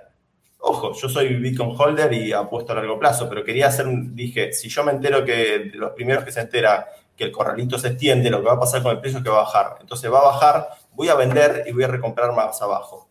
Y en ese momento me acuerdo, estuve haciendo refresh, refresh tipo 7 de la mañana de hora argentina, estuve toda la noche despierto, eh, esperando la hora de Japón que, den un update si el corralito se extiende o no. Dicen que el corralito se extiende, hago una venta en Vistam y el precio de Bitcoin se va ahora abajo y yo ya hice una recompra porque yo que a mí me interesaba Bitcoin nada más y quería tener más Bitcoin nada más. Entonces vendí Bitcoin, recompré más abajo y Bitcoin subió bastante de nuevo y pasé a tener más Bitcoin en Bitcoin gracias a eso. Fue el mejor trade de mi vida. Eh, pero bueno, después Bitcoin igual bajó de precio un montón a medida que, que MTGOX terminó empeorando. Y la gente cree que Bitcoin bajó de precio por MTGOX. Bueno, bajó de precio por MTGOX en el corto plazo, pero lo cierto es que había habido una subida monstruosa de ciento y pico de dólares a mil, esas subidas van a tener correcciones. Que, que la corrección la haya detonado en Tigox por, por la noticia, sí, pero el larga va a corregir también. Onda, el mercado es así. Había subido mucho bruscamente y el, precio iba a bajar. MTGOX fue simplemente el detonante de esa bajada que iba a terminar pasando igual. Así que bueno, después tuvimos varios años hasta que se recuperó 2016 y demás, 2017, bueno, ya ahí llegamos a cosas más avanzadas. Y como para acelerar, ahí me salté un montón de años, porque veo, la hora y en cualquier momento va a cortar, me parece. Y ahí llegamos ya a cosas, pero ahora ya tal vez pasa a ser todo menos divertido, porque ya estoy hablando de cosas ya que ya todos saben. Si llegamos al año, no sé, 2017, por ejemplo, empezaron los forks de Bitcoin. es, una, es como un hito importante en la historia de Bitcoin los forks, porque es importante, así como MTBox es importante que haya sucedido, eh, porque se demostró que aún si el funde el principal exchange de Bitcoin, Bitcoin sigue andando y sigue funcionando y se recupera Bitcoin. Eh, de ahí en más hubo montones de exchanges quebrados, fundidos, que desaparecieron, robos y demás cosas, y demás desprolijidades. Y Bitcoin siguió, el Honey Badger doesn't care. Eh, hubo muchas preguntas, ¿qué pienso de Binance? Ahora voy a tratar de responderlas. Eh, bueno, vino los forks y bueno, está bueno que haya pasado los forks, porque siempre se dijo, ¿qué pasa si alguien los forqué? Dice que era una nueva moneda que sigue con Bitcoin y no solo es un fork tipo Litecoin, porque tenemos que diferenciar dos tipos de fork. Una cosa es el fork del código, como Litecoin, que es un fork de Bitcoin y cambiamos ciertas cosas, pero es una moneda nueva que no comparte historia pasada con Bitcoin. Y otra cosa es un fork como Bitcoin Diamond o Bitcoin Gold, o Bitcoin Cash, o Bitcoin 2X, o United Bitcoin y Bitcoin Private, creo que ya no existe más Bitcoin Private. Pero bueno, tantos forks que hubo, Satoshi Vision, bueno, Satoshi Vision no, porque en realidad es un fork de BCH.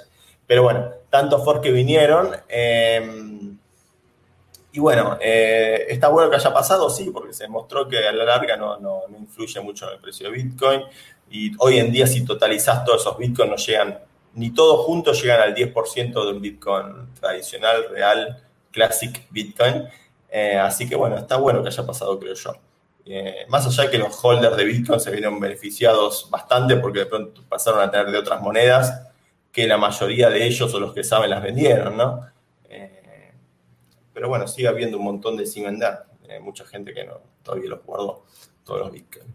Y bueno, ahí llegamos a 2017, un hito importante, el surgir de, muchos bitcoins adicionales más allá del bitcoin tradicional.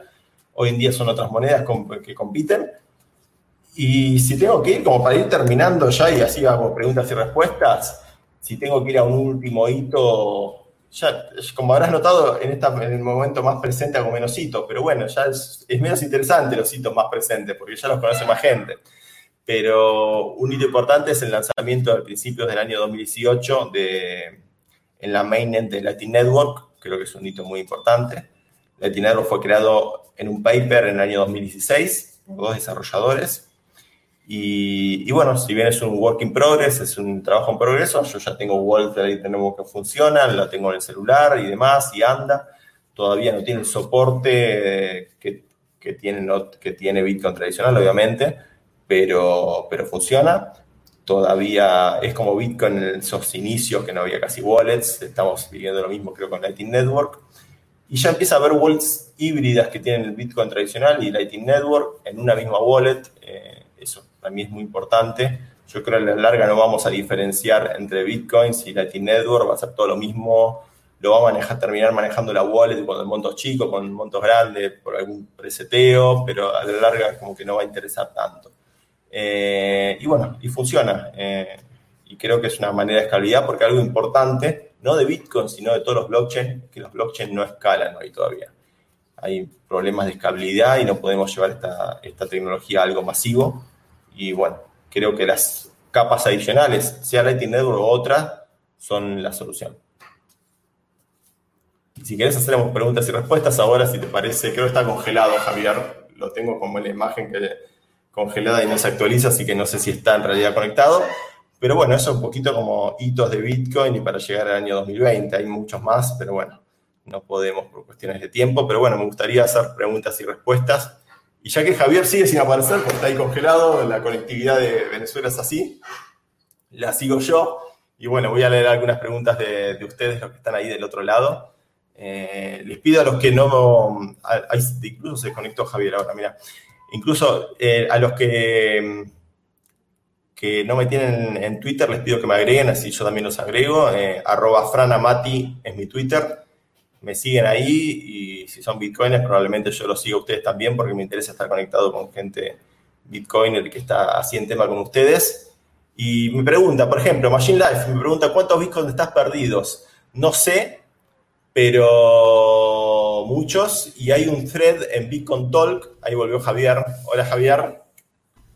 Volvió Javier ahí, pero está medio congelado. Hay un thread Bitcoin Talk que, que menciona los Bitcoin que se saben perdidos. Eh, obviamente hay muchos más que esos listados ahí, pero hay algunos que se saben eh, perdidos. Eh, no me acuerdo el thread exacto, pero yo tengo un tutorial donde incluyo ese, ese thread.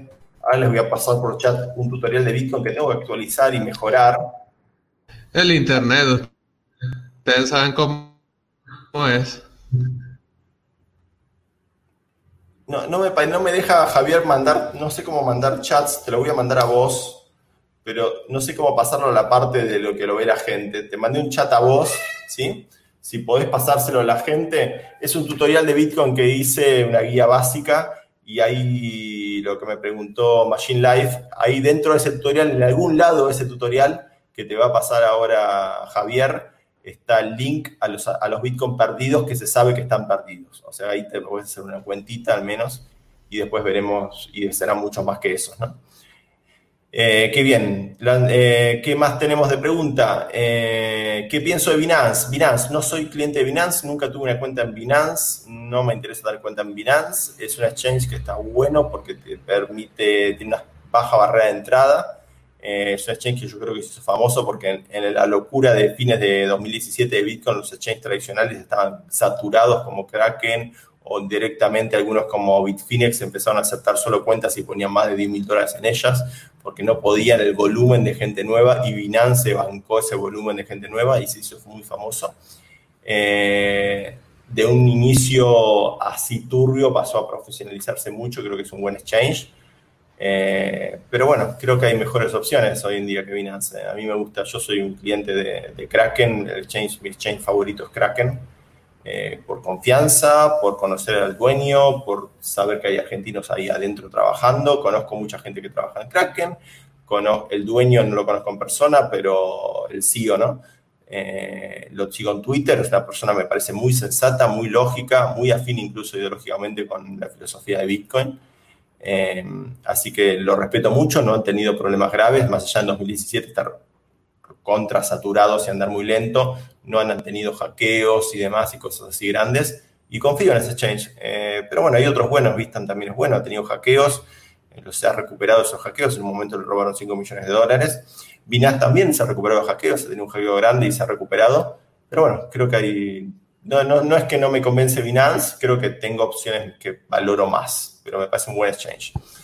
Eh, y mucho Kcoin, conozco un argentino a OKCoin. OKCoin creo que cambió de nombre a OKX ahora, me pregunta Ardas Robinson. Eh, me dices, di lo tuyo, sí, el se va a cero, lo digo, es una frase que, he tenido bastante, incluso una persona ha hecho remeras con mi cara diciendo se va a cero. Eh, pero bueno, es una frase que uso cuando alguien pregunta cuándo va a ser el precio futuro de Bitcoin, le digo se va a cero, no, no me interesa, o sea, ese tipo de preguntas. obviamente uno no sabe las respuestas, si no sería millonario si supiera el futuro. Decime, Javier, perdón. Tengo para ir cerrando dos preguntas. Una, eh, ¿quiénes crees que están haciendo la historia de hoy y cuáles crees que son las cosas de las que vamos a hablar como hicimos todo este recuento de las más cercanas que han pasado, no tanto 2018, sino quizás final de 2019. Y bueno, lo que va de este año en pausa un poco, bueno, por la pandemia, pero un poco comentar eso, ¿qué crees? ¿Quién crees que es? ¿Quién y los proyectos que crees? Bueno, de esto se va a hablar de aquí a unos cinco años y también un comentario final sobre el halving. Ya has vivido dos, este además tiene una serie de características distintas. El contexto me parece, o sea, yo creo que si Satoshi hubiese sido guionista de novelas distópicas, estuviese súper contento en ver cómo Bitcoin rellena la necesidad que va surgiendo hoy. Entonces, bueno, un poco esos dos comentarios, qué tal la historia hoy y el halving que nos trae. Bien, en la primera, la más fácil, el halving, yo creo que va a ser un non-event, como un evento nulo, como fue en el pasado, un evento nulo. Viene el halving, pasa, perfecto, pero no creo que, sea algo que, que, afecte al precio de un día para otro. Sí va a ser positivo a, fines de este año, el año que viene, obviamente que la emisión siga reducida a esos números, que va a ser 6.25 bitcoins nuevos cada 10 minutos, es algo que a la larga si mantenemos la, a Bitcoin con una demanda similar a la actual, yo creo que eso va a ser positivo en el precio, pero no va a ser de un día para otro ni más. De hecho, si nos ponemos a pensar el último halving, fue el año 2016 y los efectos de ese halving se vieron más creo en el 2017 en realidad. Pero bueno, eh, creo que es algo positivo para Bitcoin y por suerte la seguridad de Bitcoin todavía no está en juego en estos halving y nos queda mucho halving más para que termine siendo algo que tendremos que analizar. Ese es otro tema. Eh, y en cuanto a eventos, no, no sé, la verdad que nos depara en el futuro de eventos importantes y proyectos. Yo no soy una persona que esté mucho en otras cosas más que Bitcoin.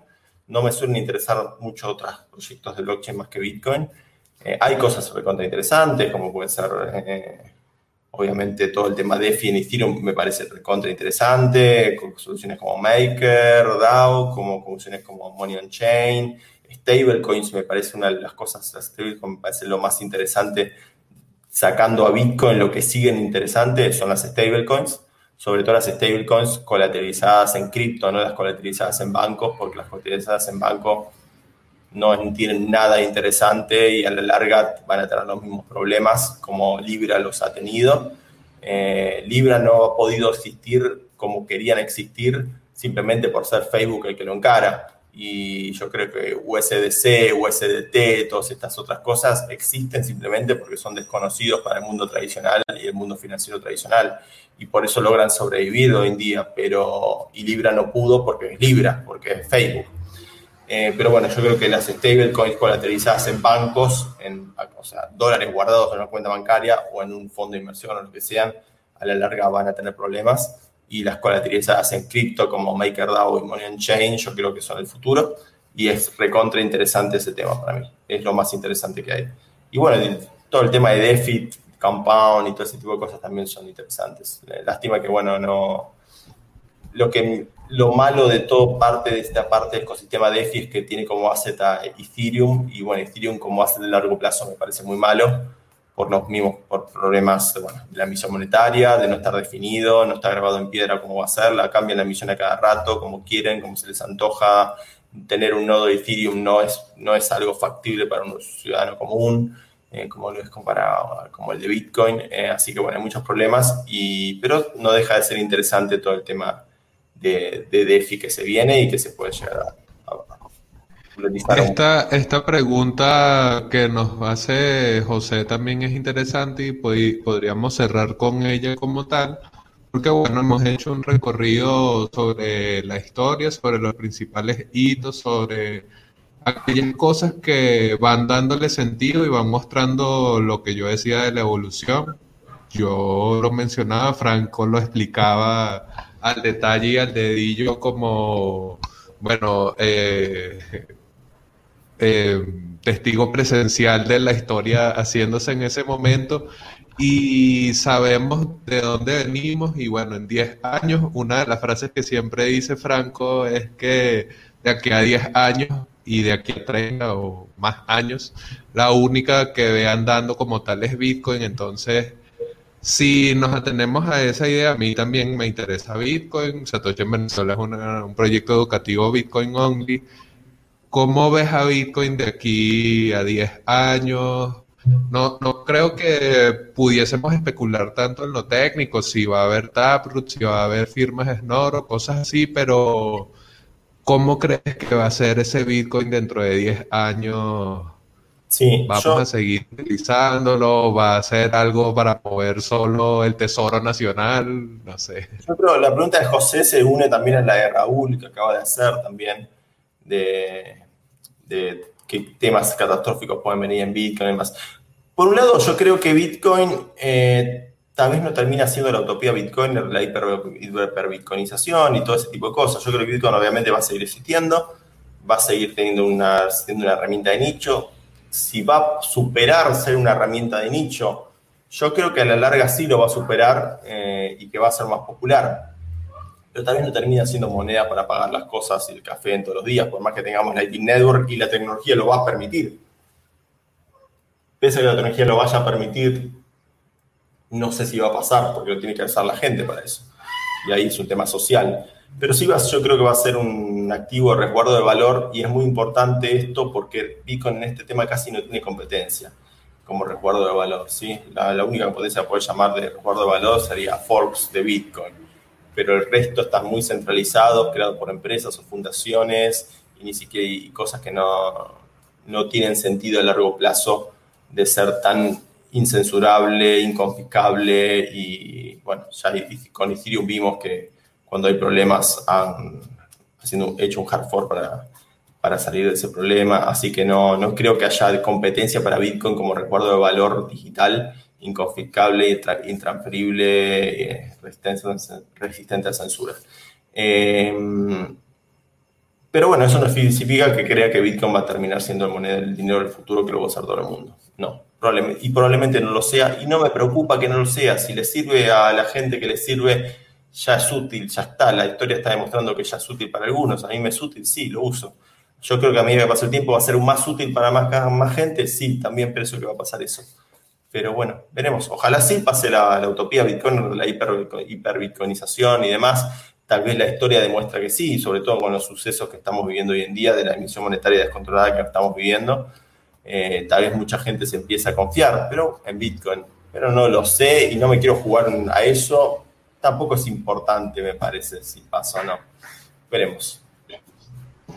No, claro, la, adopción masiva es una de esas narrativas que son cómodas más para ayudar a especular sobre otras monedas o sobre de repente un futuro en donde, no sé, es que son especulaciones sobre un caso de uso que ni siquiera existe en la realidad hoy. Si hace tanto tiempo se conoce sobre esta tecnología, si el usuario no la está eligiendo como un mecanismo de pago masivo, sino que sigue funcionando para este tipo de casos de uso marginales como es sobrevivir a la devaluación de la moneda en un país del séptimo mundo como en Venezuela o utilizarlo como moneda vehículo de valor a través de toda la región. Obviamente, si eso funciona, la adopción masiva es un cuento de camino. O sea, sirve pensar en la hiperbitcoinización, cómo sería el mundo si uno utilizara como base de sustento económico un protocolo tan radicalmente sincero. Es, bueno, es bueno pensar eso, pero creo que, como bien dice Franco, no es el objetivo y me gustaría incluso añadir que es una tecnología para los individuos. Pues al final los individuos son los que componen la sociedad y obviamente podemos llegar a construir un cambio y ser un movimiento y todas estas cosas pero es primero para el individuo. Primero apodérate de la herramienta, ve cómo te es útil, conócela, sé la historia y en última instancia, si es que realmente dices me es funcional, me es útil, bueno, voy a ir a por mis primeros satoshi. Ya no vamos a ser tan afortunados quizás como para conocer la historia desde 2011 como Franco, pero bueno, todavía es un momento bastante temprano para entrar en Bitcoin como tal. Franco, un gusto haber tenido esta charla, el récord de tiempo de los encuentros digitales de Satoshi en Venezuela establecido junto a Franco Amati, hablando de la historia de Bitcoin. Probablemente muchas cosas se nos quedaron en el tintero. Ojalá les haya sido de utilidad, les sea útil la información en gran cantidad que nos compartió Franco y un gusto, Franco. Por favor, déjanos tus redes, donde puede la gente comunicarse, si es que quiere que se comuniquen contigo. Si quieres dejar algún proyecto en las redes de asignatura, bueno, muchas gracias por esta excelente hora y 45 minutos conversando sobre la historia de Bitcoin y bueno, bueno, eh, gracias a vos por la invitación, gracias a toda la gente que participó con preguntas interesantes. Mientras vos te habías desconectado, yo justo pasé mi Twitter, así que ahí está mi Twitter, Franamati. Eh, te pido si vas al primer chat con vos, vas a ver un link de Medium, postear en el chat, porque no me deja a mí postear en el chat, no sé por qué. Eh, y ahí pasé, alguien le había respondido una pregunta que, con un tutorial de Bitcoin que hice. si lo pones en el chat ahora para que esa persona lo vea. Y bueno, eso es todo. Gracias. Eh, estamos en contacto y cuando quieran me contactan por Twitter y, hablamos por cualquier tema, duda o lo que sea. Gracias. Bueno, muchas gracias a todos ustedes los que se conectaron. Gracias Franco de nuevo. Mañana continuamos. Vamos a cerrar este segundo ciclo de encuentros digitales con la gente de Legal Labs hablando de leyes, derechos y Bitcoin. Vamos a aprender la polémica lo más que se pueda porque estamos en medio de un momento en donde los derechos del ciudadano están en juego, están en, estamos en una encrucijada significativa bueno, vamos a aprender la polémica lo más que se pueda y colar Bitcoin en esa discusión. Entonces, a partir de la misma hora, a las 5 de la tarde, esto fue nuestro, nuestro cuarto encuentro de esta semana con Franco Mati hablando de historia y Bitcoin. Pues muchas gracias por conectarse con nosotros.